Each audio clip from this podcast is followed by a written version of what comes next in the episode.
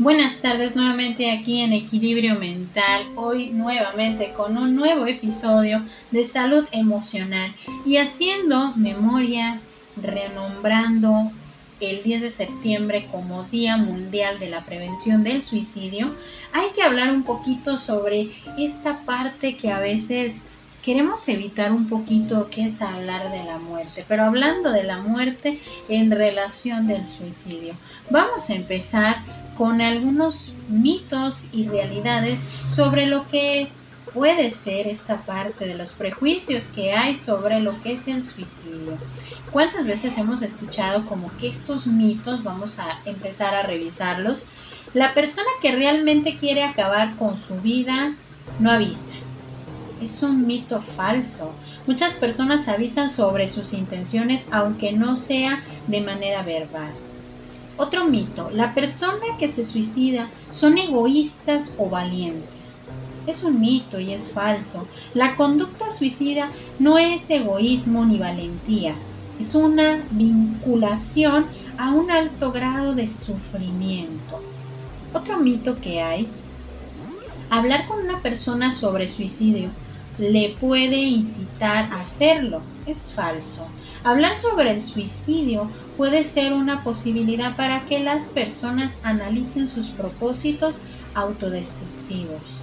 Otro mito que hay, la persona suicida tiene que sobreponerse, echarle ganas y salir adelante.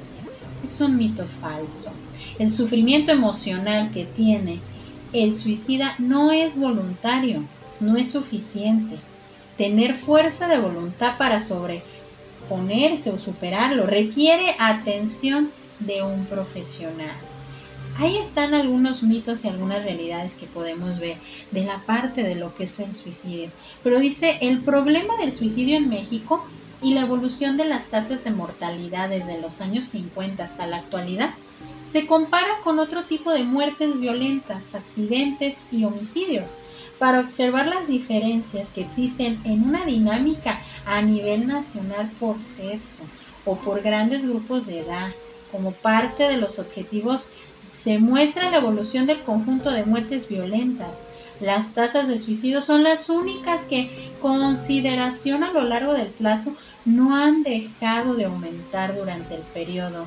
Y aquí considerando desde los 50 hasta el 2008, mientras que las tasas de accidentes y de los homicidios que se presentan aquí a partir de 1980, por su parte, han mostrado una tendencia de descenso constante como salvedad de incremento conductual, que ha tenido homicidio a partir del 2006 en el caso de México.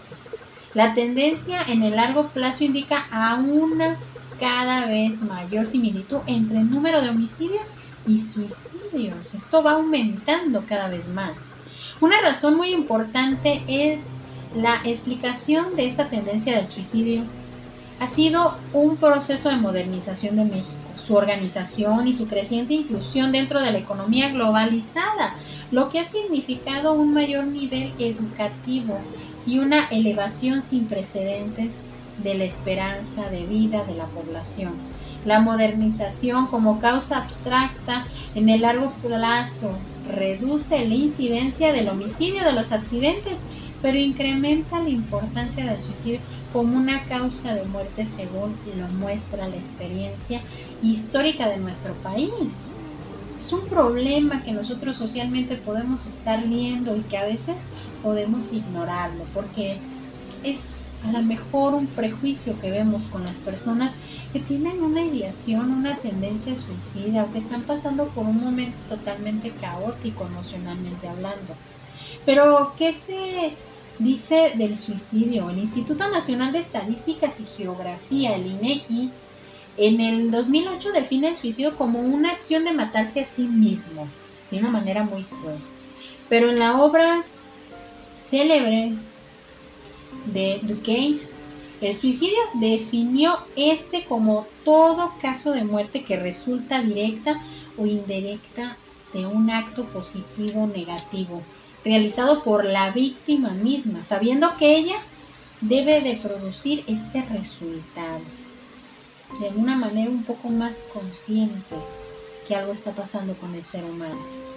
La Organización Mundial de la Salud, la OMS, en el 2000 señala que el suicidio no es necesariamente la manifestación de una enfermedad. Los trastornos mentales son un factor muy importante asociado con el suicidio. Los estudios realizados por la ONU para países tanto en vía de desarrollo como desarrollados revela una prevalencia total del 80 al 100% de trastornos mentales.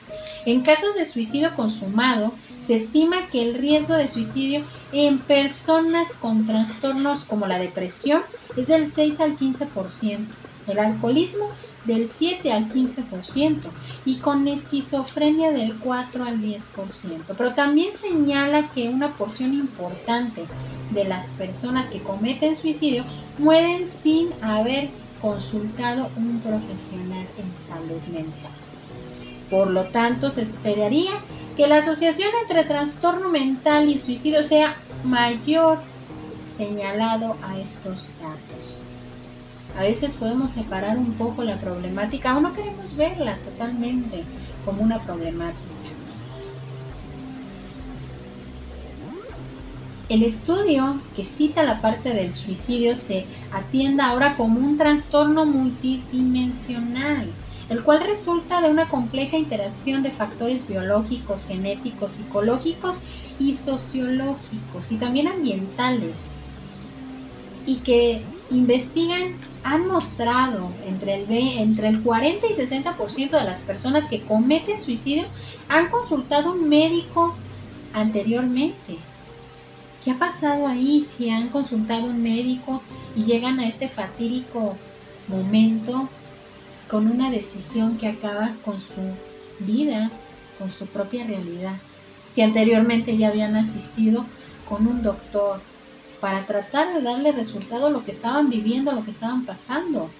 Las últimas estadísticas del suicidio disponibles en México reportan que se suicidan alrededor de 5.000 personas cada año y la razón es que una institución como el Instituto de Seguro Social es que los suicidios se producen como consecuencia de la ansiedad, de la depresión y del estrés, de la soledad y la desesperanza, exigencias sociales, sentimientos de culpa y rechazo.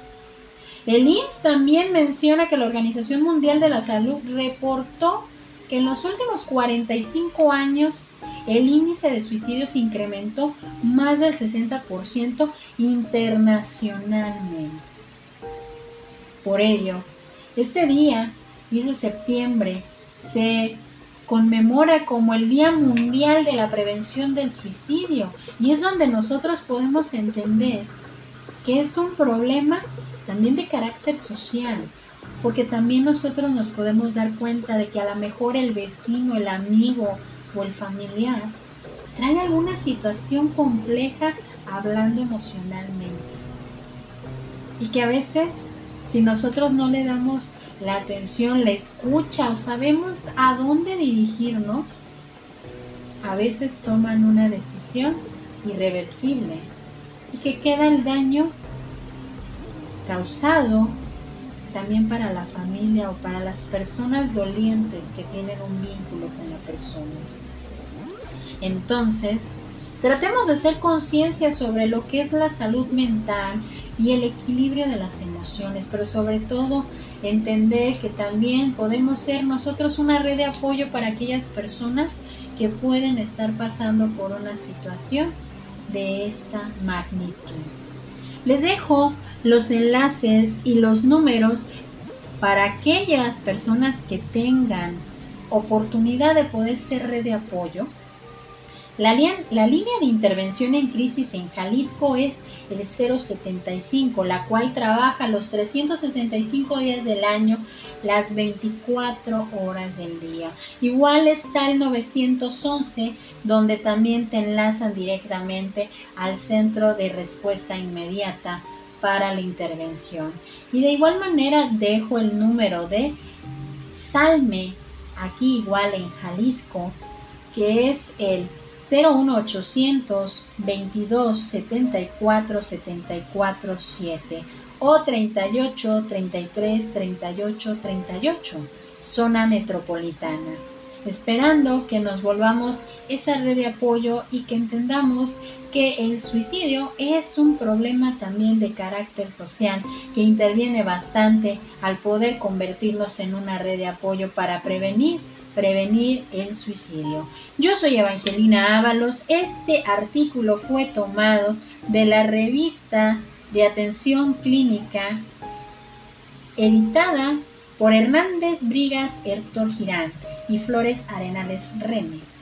En el, el, artículo se titula El suicidio en México, esperando que esta información haya sido de mucha utilidad y que seamos esa red de apoyo. Bonita tarde para todos.